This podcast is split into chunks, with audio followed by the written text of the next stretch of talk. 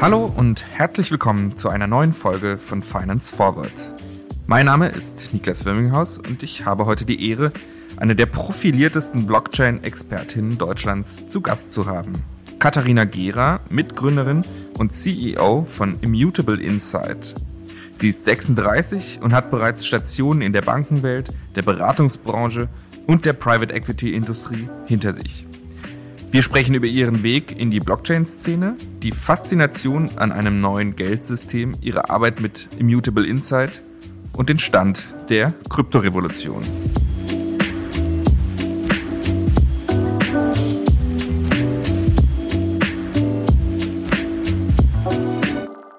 Katharina, du bist Gründerin und CEO von Immutable Insight, einem Blockchain-Analysehaus. Mhm. Kommst eigentlich aus der Banken- und Beratungsbranche. Weißt du noch, wann du zum ersten Mal von Bitcoin, von Blockchain, dieser Technologie gehört hast? Das allererste Mal von Bitcoin gehört habe ich, als ein ehemaliger Beratungskollege mir bei einer Alumni-Veranstaltung erzählt hat, er hätte jetzt eine Bitcoin-Börse aufgemacht. Und ich habe ihn angeguckt und habe gedacht, er verkauft da Wander selbstgebackene Plätzchen. Und dann habe ich mir das danach angeschaut und fand es eben ähm, spannend und fand es ähm, auch interessant, konnte mir aber noch nicht vorstellen, dass man damit wirklich Geld verdienen kann. Das war auch relativ früh, da war das in der Ecke, wo das noch eher ideologisch aufgeladen war und die Technologie noch nicht so sehr im Vordergrund stand. Wann war das ungefähr? Das müsste Anfang 2014 gewesen sein. Du hast gedacht, Geld kann man damit vermutlich nicht machen, aber irgendwie ist es faszinierend? Ja, also was ich grundsätzlich faszinierend fand, dass jemand die Schutzbe hatte, das aktuelle Finanzsystem in Frage zu stellen und zu glauben, dass es eine technologisch überlegene Antwort gibt zu dem Regime, das wir heute haben. Und das war etwas, was auch aus meinem ähm, akademischen Hintergrund faszinierend war. Und das war auch das, wo ich gedacht habe, also wenn die dieses Bold Statement tatsächlich halten können, dann hat das Potenzial. Ich habe nur den Menschen, die das damals erzählt haben als Story, nicht geglaubt, dass die das könnten. Insofern fand ich das einfach noch nicht kredibel genug. Wie, wie ging dann deine Beschäftigung mit dem Thema weiter? Im Grunde genommen habe ich dann so ein bisschen den ganzen Space von der Seitenlinie beobachtet, habe auch ein bisschen beobachtet, wie und ähm, aus welcher Motivation heraus Leute anfangen, sich darin stärker zu engagieren. Und ähm, es war ein Space, der im Gaming stark war, der in einem echten, was man heute so nerdy Milieu nennen würde, groß war und eben schon in so ein bisschen in diesem Anarcho-Verschwörungstheorien, alles ist ganz böse meine Grundhaltung zum Leben ist nicht, alles ist ganz böse, deswegen waren das nie ähm, Milieus, die mich angezogen haben. Auf der gleichen Seite hat man aber verstanden, dass es, dass sie angefangen haben, über den Hype hinaus tatsächlich eine gewisse Krisenresilienz ähm, zu zeigen. Also ich glaube, gefühlt hat fünfmal war das schon der absolute Hype und fünfmal ist es danach gecrashed und dann hat man gedacht, jetzt ist das Ende erreicht, aber der, ähm, der runterliegende Trend war eben nach oben und das fand ich dann schon auch bemerkenswert, weil ich gedacht habe, also wenn ähm, eine Technologie so oft gehypt wird und wieder dann stirbt und trotzdem wieder aufersteht, dann muss die dahinterliegende Technologie schon gut sein, weil ansonsten in der heutigen auch Medienlandschaft sterben Themen sonst einfach zu schnell. Mhm. Du sagst, dass sich diese Szene oder Teile dieser Szene jetzt nicht unbedingt anziehen. Ähm, was hat dich persönlich daran fasziniert? Also es gibt ja x Gründe, warum Leute sich damit beschäftigen oder warum sie zu Krypto-Fans werden. Es ist mal die Transparenz, mal irgendwie Blockchain als effizientes System, mal will man irgendwie das Geldsystem revolutionieren. Es geht darum, irgendwie mehr Freiheit zu haben. Was gibt es da einen, einen Moment, was dich treibt? Mhm. Ich glaube, der allererste Treiber war die Unzufriedenheit mit dem bestehenden Finanzsystem und die Einsicht, dass das, wie wir es heute haben, auf relativ fragilen ähm, Fundament gebaut ist. Das sagt also, jemand, der auch selber in der Banken- und Private Equity-Branche war. Gerade deswegen. Das muss er, glaube ich, ein bisschen genauer sagen. Okay. Ähm, also Ursprünglich bin ich ja Volkswirtin und habe auch meinen Master in, ähm, in London an der LSI gemacht und da war Währungstheorie sozusagen der große Schwerpunkt. Das war aber bevor es die Blockchain-Technologie gab und kurz vor der Krise, wo allen aber schon klar war, dass die aktuelle Situation nicht gesund war. Und dann bin ich sozialisiert worden, beruflich auch mitten in der Finanzkrise und habe mitbekommen, wie das ist, wenn ein ganzes System eigentlich nicht mehr funktioniert, wenn Sätze fallen wie die heutige Situation kommt in unseren Risikomodellen nicht vor. Also die Überlegung, dass alles, wie wir uns bewegen, modellhaftig eigentlich ist und immer ja auch nur eine Annäherung an die Realität sein kann und es eben sein kann, dass wenn der Black Swan kommt, die Realität anders ist als das, was man geglaubt hat, sie könnte sein. Aus dieser Überlegung heraus hinterfragt man schon sozusagen, was bedeutet eigentlich Währung, was bedeutet Finanzsystem, wie funktionieren Banken, wie funktioniert ein Girardgeldsystem. Und dann haben wir ja aus volkswirtschaftlicher Sicht eigentlich mit der Zinspolitik einen, ähm, einen Fundamentalshift hingelegt. Und aus all diesen ähm, Fragen heraus ähm, ist, glaube ich, dann die große Frage, okay, wie, wie gestalten wir jetzt eigentlich die Zukunft? Weil es bringt ja nichts zu sagen, hm, so wie es jetzt ist, ist nicht gut, sondern was ist denn dann eine Alternative? Und diese Suche nach der Alternative in einer Internetwelt, in einer interde interdependenten Welt, in einer Welt, in der unterschiedliche geopolitische Machtverhältnisse ähm, bestehen, in der die Europäische Union sich eben für den Euro entschieden hat und der Euro eben als supranationale Währung anders funktioniert als als alleinstehende Währung. All diese Fragen ähm, sind aus meiner Sicht eben so spannend, dass man sagt, okay, man muss jetzt einfach mal nochmal drüber neu nachdenken. Und die Technologie erlaubt einem eben, ein weißes Blatt Papier zu nehmen und zu überlegen, wenn wir jetzt nicht 1945 hätten und wir jetzt nicht 1972 mit Bretton Woods hätten, wie würden wir denn heute ein Finanzsystem aufbauen? Und da würden Banken wahrscheinlich nicht mehr die Rolle spielen, die sie heute spielen. Und da würde man sich vom Kunden ausdenken, wie würde ich es anders machen? Wie kann es billiger sein? Wie kann es sicherer sein? Wie kann es global schneller sein? Wie kann es resilienter gegen Finanzsysteme sein? Und all diese Fragen kann eben eine Technologie besser beantworten als das bestehende Finanzsystem. Mhm. Was wir sehen im Moment bei Kryptowährungen, was es schon gibt, sind das erste Versuche von Antworten oder ähm, haben wir da schon eine gute Antwort gefunden? Ich glaube, auf unterschiedlichen Ebenen haben wir unterschiedliche Fortschritte gemacht. Was die technologische Entwicklung angeht, ähm, würde ich sagen, haben wir jetzt auch in den verschiedenen Dekaden immer wieder gelernt, es gibt eigentlich nur, es wird skalierbarer, es wird schneller und ähm, es wird universell anwendbarer. Also ich bin nicht die Technikerin, ich würde jetzt mal aber pauschal einfach hinter die Techniken Haken machen. Mhm. Die Lösungen, die, die angedacht sind, die werden die Probleme, die wir heute noch haben, lösen. Die andere Frage, die es dann gibt, wenn man drei Blöcke aufmachen will, Technik, Adoption und Governance, dann würde ich sagen, Adoption ist etwas, bei der wir heute alle eine Wahrnehmungsverzerrung haben, weil wir glauben, nur Menschen können Kunden sind oder weil wir gewöhnt sind, dass nur Menschen Kunden sind, merken wir nicht, dass Maschinen auf einmal anfangen, eigenständig zu kommunizieren und diese Technologie schon nutzen, weil die könnten gar nicht das bestehende Internet benutzen. Insofern glaube ich, dass die Adoption, ob das jetzt Libra ist, ob das der Yuan auf der Blockchain ist oder was auch immer es davon sein wird, die Adoption wird kommen. Irgendjemand ähm, wird sozusagen dafür das entsprechende Frontend auch ähm, entwickeln und dann werden wir es alle nutzen. Die dritte ähm, Kategorie ist aus meiner Sicht die, die wesentlichere, die aber aus dem Space auch nicht wirklich wahrgenommen hat. Und das wird die Frage der Governance sein. Ja? Ein Nationalstaatensystem mit multilateralen Absprachen, das in Deutschland auch nochmal föderal und anders geprägt ist auf so vielen unterschiedlichen Ebenen mit so einer heterogenen Governance-Landschaft, wie wir sie heute haben. Und daneben eine simple Technologie, auf der jeder Mensch auf der Welt eigentlich entscheiden kann, ich nehme teil, ein standardisiertes Set an Rechten und Pflichten hat, sich den Regeln des Netzwerks unterwerfen kann oder auch nicht das aber nicht fragt, sitzt du in Deutschland oder sitzt du in der Schweiz oder sitzt du in Singapur.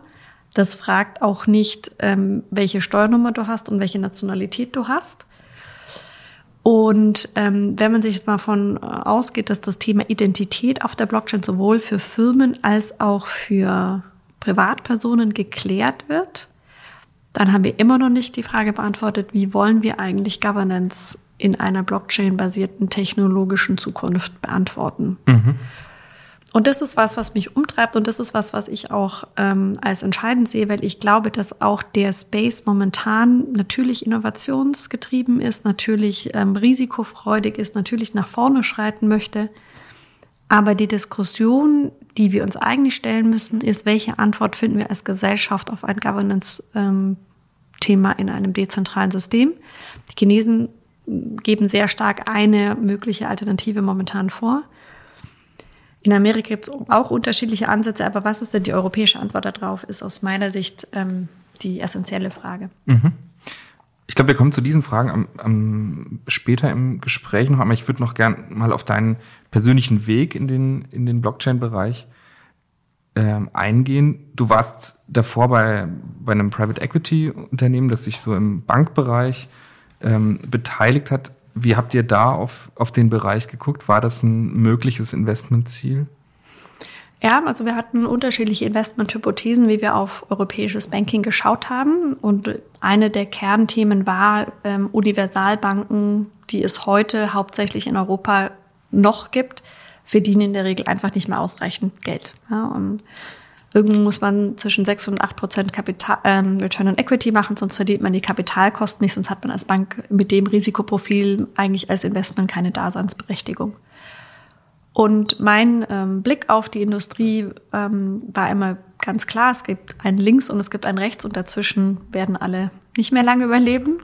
Das Links ist, du bist entweder die Manufaktur und machst ähm, Finanzierungen, die so komplex und Assets, die so einzigartig sind, dass sich eine Standardisierung nicht lohnt. Oder du gesetzt 100 Prozent und voll auf Technologie. Und ähm, da gab es immer die BBVA aus ähm, Spanien oder die Santander oder die ING oder nordische Banken und die haben aus meiner Sicht klar gezeigt, wie de, wo der Weg hingeht. Und alle, die dazwischen so halb getan haben, als könnten sie nicht oder wollten sie nicht oder dürften sie nicht oder wie auch immer, die haben eigentlich bewiesen in den letzten fünf Jahren und zehn Jahren, dass sie kein Geld verdienen. Insofern, das war unser Blick und deswegen habe ich mich immer mit Technologie beschäftigt und immer ähm, viel mit Fintech beschäftigt und habe eben auch immer versucht, ähm, da etwas zu finden, wo man eben entweder als Add-on oder als eigenes Geschäftsmodell äh, was großziehen kann. Mhm. Du hast jetzt auch Beispiele genannt von Banken, die alle nicht aus Deutschland kommen. Das heißt, in Deutschland hat man sowas auch nicht gesehen. Ich würde ich würd sagen, N26 ähm, ist wahrscheinlich sozusagen etwas, was noch so, so, so ein Ticken danach war. Das fing gerade an, groß zu werden. Ja. Aber wenn man sich, sag ich mal, den großen Marktanteil ansieht ähm, und ähm, man einfach so, wie man das aktuell aufgestellt hat mit dem Genossenschaftssektor und dem Sparkassensektor und den privaten Banken sieht, wer sich da wie positioniert und wer sich da wie bewegt, dann kann man eigentlich sagen, das ist halt einfach vom Ansatz komplett unterschiedlich. Ja? Mein großer Favorit war immer die ähm, eine Bank aus Singapur, die eben da sehr, sehr stark im Retail-Banking unterwegs war, die einfach gezeigt hat, wie einfach, wie simpel, wie angenehm Banking sein kann. Und ähm, ich fand, äh, die genannten europäischen Banken waren da besser als die deutschen, aber keiner war so gut wie die Singapur-Bank. Und die Challenger-Banken in London haben natürlich mit Monzo und mit Revolut und so auch versucht, da einen Trend ähm, festzusetzen. Aber die große Frage ist, warum sollte ich da hinwechseln? Mhm. Ja, was, was bringt mir das? Ähm, und ich meine, es muss ja irgendwie einen Push oder einen Pull geben und alle sind irgendwie gleich schlecht und keines richtig gut. Hm. schwierig. Wie kommt Blockchain dann in die Gleichung? Na, Blockchain ist ja praktisch eine andere Kategorie. Ich kann mir also erlauben, Bank neu zu denken. Ja, also ich kann heute in den Banken ja eigentlich nur Fiat-Konten aufmachen. Ich kann ein Euro-Konto aufmachen oder ein Dollar-Konto oder ein Schweizer Franken-Konto, aber ich kann in der Regel eben kein Bitcoin-Konto und kein Ethereum-Konto machen. Ja, und Grüße an äh, die ähm, jungen Wettbewerber, die es da draußen gibt. Ähm, aber in der, in der Breite der Masse ist das noch nicht angekommen. Ich glaube aber, dass es auch gar nicht Bitcoin oder Ethereum sein muss, aber die grundsätzliche Frage ist, äh, ist das Konzept einer Bank mit einem Konto, so wie sie heute funktioniert, tatsächlich noch das Bankmodell der Zukunft? Ähm, weiß ich nicht. Hängt natürlich auch direkt damit zusammen, ist Giralgeldschöpfung noch das Geschäftsmodell einer europäischen Wirtschaft? Fragezeichen. Am Ende des Tages ist es doch einfach, wenn ich meine Payments anders machen kann, wenn ich meine Finanzierung anders machen kann, und mit anders meine ich entweder bequemer oder billiger oder sicherer, warum genau brauche ich dann noch diese Bank? Also das sind so Fragen und die Technologie bietet mir halt grundsätzlich die Möglichkeiten, das anders zu machen. Jetzt kann man sagen, man hat ein Regulationswerk und man hat ein Lizenzierungswerk, das ist richtig. Aber das ist ja grundsätzlich offen. Regulierung reguliert Funktion. Wenn ich das anders darstellen kann, muss ich nicht ähm, so arbeiten wie heute. Und für mich war immer einer der Kerntreiber, wenn wir jetzt nochmal alles neu denken würden und eben nicht nur pfadabhängig sprechen können. Also es ist nett, irgendwie ein Pferd besser zu füttern und besser zu trainieren, dann ist es ein bisschen schneller. Ja, es ist aber halt immer noch kein Auto und es ist halt immer noch kein Düsenjet. Und vielleicht ist irgendwie Bieben die sowieso bessere Alternative. Also die grundsätzliche Offenheit, nochmal komplett neu nachzudenken, nicht nur in Legacy-Systemen zu ähm, denken, ist was, was aus meiner Sicht als Fähigkeit eben in den etablierten Banken oft fehlt. Es ist eben auch eine Frage des Principal Agents Problem. Ja? Wenn mein Vorstandsvertrag halt noch irgendwie drei, vier oder fünf Jahre läuft, ähm, was interessiert es mich dann? So und die Eigentümer von Banken sind in der Regel eben nicht sehr involviert in das tatsächliche Geschäft und ähm, am Ende des Tages gibt es da in der persönlichen Motivation der Leute nicht genug Druck, sich zu verändern. Du bist dann vor anderthalb Jahren ungefähr, ähm, hast dich selbstständig gemacht, bist in diesen Space selber gegangen. Hattest du da unterschiedliche Überlegungen, was du da machen willst? Wie bist du am Ende zu der Entscheidung gekommen, äh, so ein Analyse-Beratungshaus zu gründen? Also der Hype hat mich relativ stark geprägt im Sinne von, da war so die sozusagen die Gier und irgendwie dieses, es war wie so ein Drogenrausch für alle. Aber es war trotzdem auch die Möglichkeit der Technologie eine breite Masse an ähm, sozusagen überhaupt Leuten, die schon mal Bitcoin gehört haben, zuzueignen. Also ich fand, sie war dann ähm, prominent und präsent genug, tatsächlich jetzt auch aus dieser Ecke rauszukommen. Und ich habe halt gemerkt, dieser erste Teil ähm, dieser Szene, so die Glücksritter-Szene, die waren dann durch den, wirklich den, das Tal der Tränen, durch den Kryptowinter nicht komplett weg, aber deutlich reduziert und deutlich geläutert. Und ich habe eben gemerkt, dass es jetzt eine Chance gibt für Leute, die das mit einem bisschen professionelleren Verständnis ähm, angehen und die wirklich die Technologie primär interessiert und die auch akzeptieren, dass wir in einem Rechtsstaat arbeiten, dass es eine Regulation gibt, dass wir nicht morgen alle irgendwie anarchistisch leben wollen. Und dafür ähm, habe ich dann gedacht, ist jetzt sozusagen ähm, die Gelegenheit. Ähm, und mir hat immer die Möglichkeit gefehlt, verlässliche Daten in dem Space zu bekommen. Es wird ähm, überall auf allen möglichen Kanälen, Foren geschrieben und gepostet und gehypt. Es gibt so viel unglaubliche Fakes und Scams und, und, und Schrott, dass ich gesagt habe, okay, also wenn ich was mache, dann brauche ich irgendwie was. Ich muss selber wissen, was, was, was Sache ist, ja. Das ist eigentlich verrückt, weil in keinem anderen Space hat man so viele Daten ja, zur Verfügung. Total, das ist, das ist, das ist bizarr. Ja? Ähm, und es ist auch bizarr, wie leicht man das eigentlich widerlegen kann. Ähm, und wie Leute probieren es halt trotzdem. Aber es gab halt genug Leute, die so irgendwie vermeintlich reich geworden sind. Und dann haben wir gesagt, okay, dann habe ich ähm, äh, mit meinen beiden Mitgründern ähm, und jetzt mal meinen Mitgründer kennengelernt und der hatte ähm, eben verschiedene Arten ähm, erfunden, sozusagen die Blockchain in Echtzeit zu analysieren. Und ich ähm, dachte, es einfach, das ist, das ist einfach Hot Shit. Es war einfach cool. Ja? Weil ich dachte so, oh, endlich ist da mal jemand, der das eben, ähm, also ähnlich getrieben, ähnlich dateninteressiert ist wie ich, das noch viel, viel besser kann und irgendwie viel smarter und irgendwie Physiker und so ganz toll. Ja, Sachen, die ich gar nicht kann aber ähm, jemand, der eben auch mit der richtigen Einstellung und mit dem richtigen ähm, Hintergrund kommt und jetzt sozusagen das mal richtig machen. Und die Grundüberlegung war, ähm, wir wollen die Nutzung der Technologie so sicher machen wie die Technologie selber. Aber es gab eben, ja, die Technologie ist sicher und es ist alles toll, aber in der Schnittmenge zwischen Exchange und einer normalen Person gab es so viel Betrug und so viel Fraud, dass wir gesagt haben, das kann eigentlich nicht sein. Also du brauchst irgendwie das sicherste Auto und irgendwie auf, auf den Sitz irgendwie sitzen, auf dem Fahrersitz ist eine Bombe oder so. Ne? Also es funktioniert einfach nicht. Und dann haben wir eben gesagt, okay, das machen wir, haben das aufgesetzt und ähm, sind eben seitdem sozusagen der ähm, Anbieter für verlässliche Daten, wenn jemand eben mal wirklich wissen will, was, was Sache ist. Was sind so Fragestellungen, die euch erreichen, die ihr auch beantworten könnt? Ähm, also ganz viel ist natürlich ähm, auch gerade am Anfang ähm, gewesen, sozusagen die ganze Aufarbeitung dessen, was in 2017 da falsch gegangen ist. Ja? Also ganz viele Leute haben Dinge behauptet oder Dinge gesagt oder Geld irgendwo hin überwiesen ähm, und dann bewerten wir natürlich erstmal nicht, ob das jetzt irgendwie clever war oder nicht. Es ist einfach so, Es gibt irgendwie Ransomware-Cases ja, ähm, und es gibt dann so einen ganzen Bereich, den wir Forensik nennen. Und ähm, da ist eben die große Frage, wenn die Technologie wirklich eine Adoption haben soll, dann müssen wir dafür sorgen, dass das, was auf der Plattform passiert, eben auch ja, den Regeln des Rechtsstaats ähm, unterliegt. Dann ähm, gibt es einen zweiten Bereich und das ist alles, was rund um, ich sage jetzt mal, Business Intelligence ist. Ja, ähm, das ist ja praktisch so, dadurch, dass ich zu jedem Zeitpunkt weiß, wer wie viel hat, ähm, worin der historisch investiert hat, mit wem der sich sonst auseinandersetzt, kann ich zum Beispiel für ein Marketingprodukt sagen, wenn ich jetzt entweder ein ICO machen will oder ich bin eine neue Börse oder sonst was, kann ich sagen, okay, wer ist denn überhaupt relevant für mich oder wie, wie ist das Nutzerverhalten und so. Das ist ähm, einfach die perfekte Datenquelle, wenn man alles sehr genau sehen kann und wenn man genau feststellen kann, okay, das sind die Accounts, die höchstwahrscheinlich für dich relevant sind. Und damit kann man eben auch viel gezielter die einzelnen Kunden ansprechen. Und das macht das eben ähm, ja total spannend und viel effektiver. Also so, wenn ich jetzt irgendwie, wenn ich einen Klamottenladen aufmache und ich weiß aber schon ganz genau, wo die 15 Mädels ähm, sitzen, die höchstwahrscheinlich genau den Klamottenstil mögen, den ich anbiete und ich kann die direkt sozusagen anfunken und sagen, hey, hier ist ein neuer Laden. Und ähm, dazu gehört aber auch Risikomanagement. Genauso kann ich sagen, wen will ich denn nicht. Also es hat eine Positivseite und eine Negativseite. Und der dritte Bereich ist der ganze Investment-Trading-Bereich. Da sind wir sowas wie ein bisschen eine Oldschool ähm, Corporate Investment Bank. Wie muss ich was platzieren? Wie muss ich was preisen?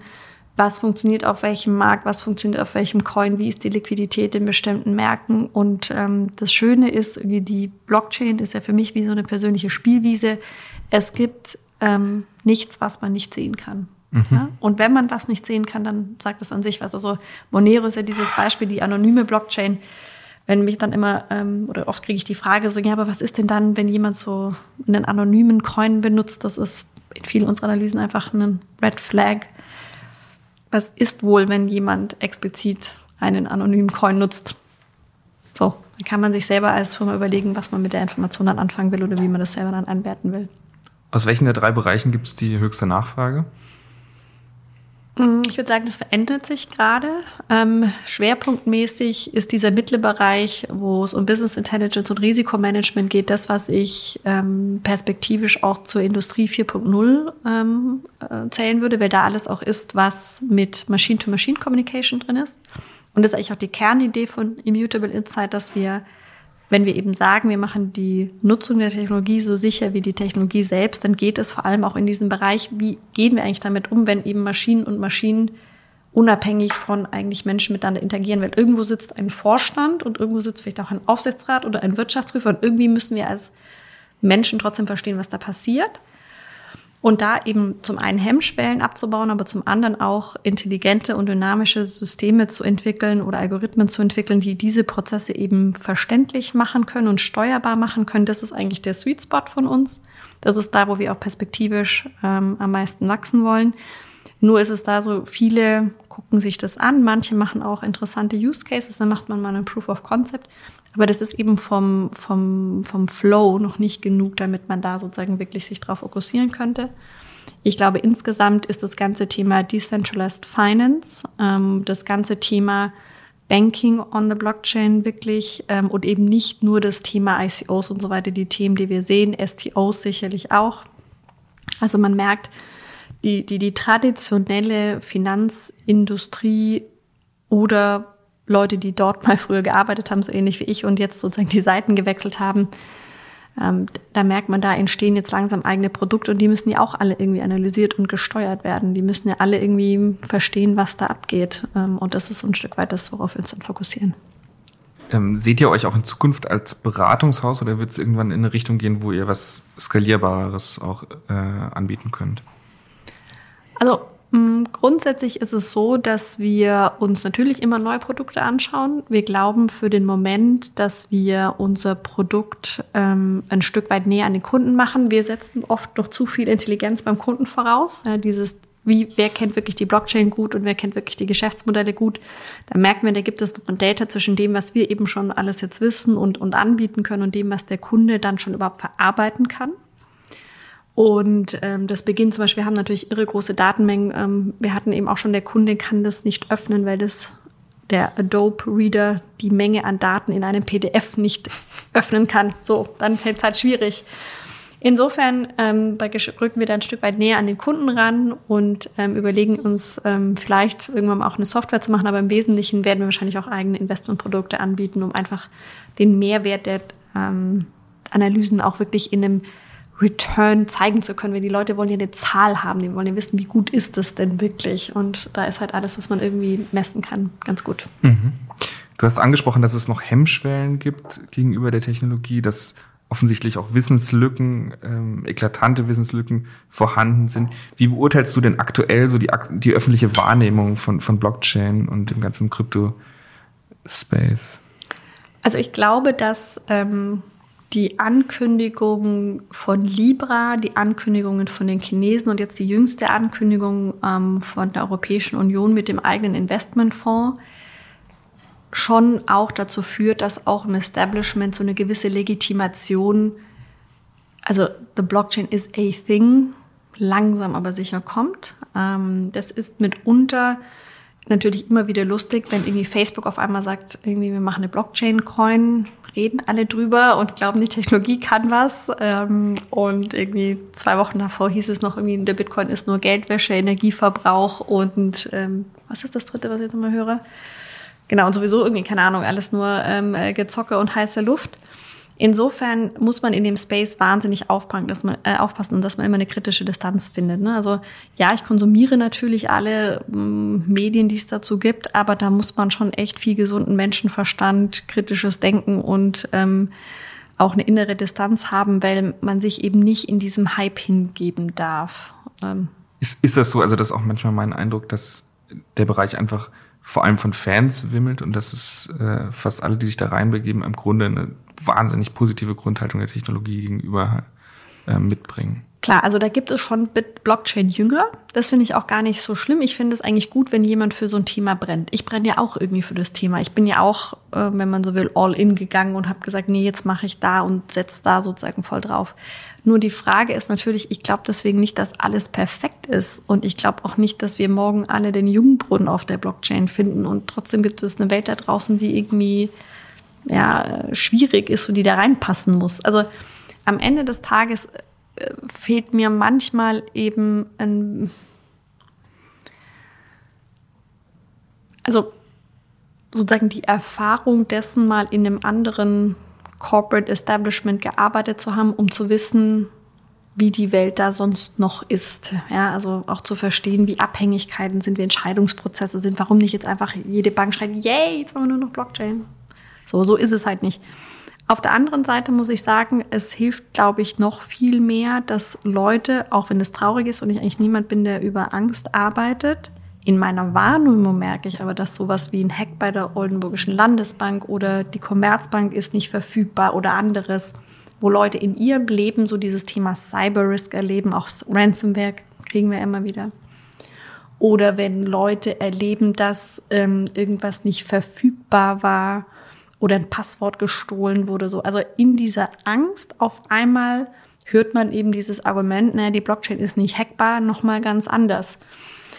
Und ähm, insofern wird sich das wahrscheinlich irgendwie entwickeln zwischen die einen Jünger, die das propagieren, die anderen, die irgendwie merken, das aktuelle System ist vielleicht doch nicht so toll. Ähm, und je nachdem, wie natürlich das Thema Euro, Dollar und sonst wie weitergeht, wird, wird man vielleicht dann noch, doch nochmal glauben, irgendeine Cryptocurrency ist vielleicht mehr ein Safe Haven als Dollar oder Gold oder was auch immer. Mhm. Am Ende des Tages ist aus meiner Sicht wichtig, dass die ähm, Technologie weiterhin sozusagen ähm, durch mehr Nutzer und mehr Transaktionen sich durchsetzt. Soweit wir das aktuell beurteilen ähm, können, tut sie das. Und das ist das Entscheidende aus meiner Sicht. Ähm, und am Ende des Tages wird es auch nicht die letzte Technologie sein, die wir gesehen haben. Aber im ähm, Vergleich Internet 2.0 und Internet der Informationen und Internet 3.0 und Internet des Werts gibt es aus meiner Sicht eben ganz, ganz viel, das für das Internet des Werts spricht. Das ja eben den Jüngern diese Gruppe der Blockchain-Skeptiker an, angesprochen, die es ja auch ganz ähm, explizit und lautstark gibt. Die haben ja teilweise schon einen Punkt in dem Sinne, dass man so auf die großen überzeugenden Use Cases äh, immer noch wartet. Außer man steckt jetzt ganz tief drin. Ähm, oder wem, was würdest du den, den Leuten sagen? Welches Positivbeispiel kann man denen an die Hand geben? Das ist natürlich immer eine Frage, die kommt. Mm, ich glaube, dass wir heute ein Internet sehen, das 15 Jahre sich entwickelt hat, wo Use Cases perfektioniert ähm, worden sind. Und wenn man sich die erste Amazon-Seite anguckt oder die erste Google oder die erste PayPal-Seite, war das User Interface jetzt auch noch nicht so One-Click-Shopping-mäßig easy cool, wie es heute ist. Das ist der eine Punkt. Zum anderen wird Payment immer ein Thema bleiben und da setzt sich eben, glaube ich, mehr durch, als wir alle auf den ersten Blick immer sehen, weil Payment eben für den Endkunden zwar ein Swipe oder eine PIN oder sowas ist, aber im Hintergrund Payment einfach ein sehr technologisch getriebenes Thema ist, wo es einen harten Preiskampf gibt, wo irgendwie die billigere, bessere Technologie sich auch durchsetzen wird. Und dann ist immer noch die Frage, vielleicht nutze ich oben immer noch PayPal und die Website, aber vielleicht geht die Transaktion über die Blockchain. Dann fragen die Leute immer noch, welchen Use Case gibt es, obwohl sie die schon die ganze Zeit nutzen.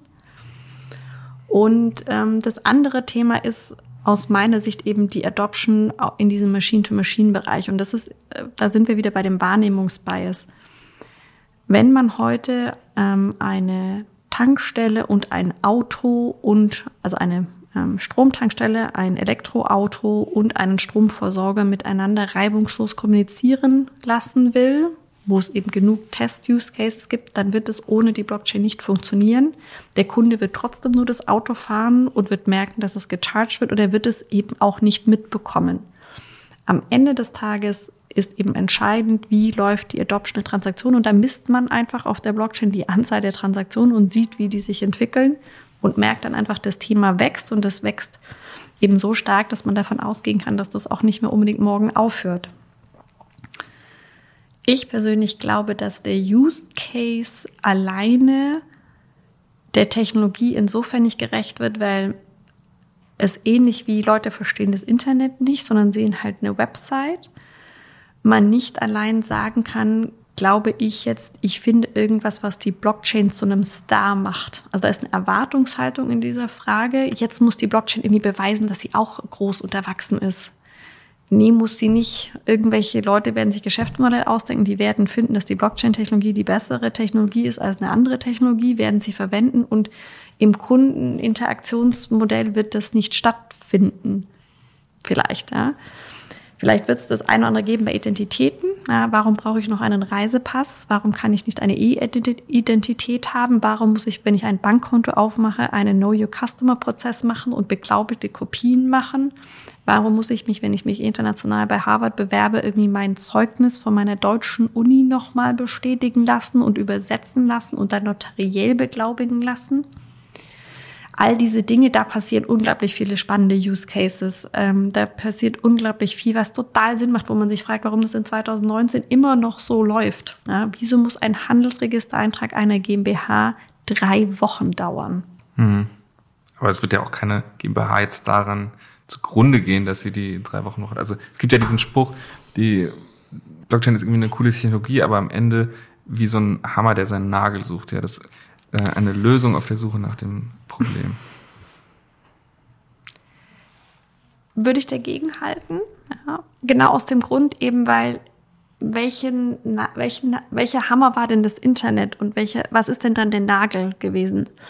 Also war PayPal dann der Nagel oder hat das, also so, ne? Also wenn man das zurückschaut, bin ich mir nicht sicher. Es ist so ein bisschen eine Diskussion auch wie, ich weiß selber, als ich das erste iPhone gesehen habe, 2007, da war ich noch in London, dann fing es ja an, so überall kann ich sagen, wer braucht sowas? Wer mhm. muss irgendwie da jetzt Apps drauf haben? Ich kann doch auch irgendwie so texten und eine, einen Anruf machen. Da war schon, ich kann doch ein SMS schreiben. Es reicht doch ich glaube, das hat was mit der Weise zu tun, wie einfach, wie wir Dinge gewöhnt sind, wie wir Dinge uns nicht vorstellen können. Und auf einmal wird es dann normal. Ich hätte auch nie gedacht, irgendwie auch als WhatsApp aufkam, dachte ich, ich kann doch SMSen und habe irgendwie eine Flatrate. Wieso brauche ich jetzt ein WhatsApp-Ding?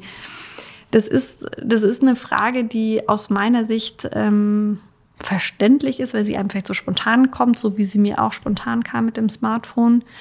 Aber am Ende des Tages ist sie ähm, sicherer, weil sie weniger hackbar ist. Sie ist günstiger auf der Transaktionsbasis. Ähm, sie ist global fungibler Und sie bietet Geschäftsmodelle im Machine-to-Machine-Bereich, die es sonst nicht gibt.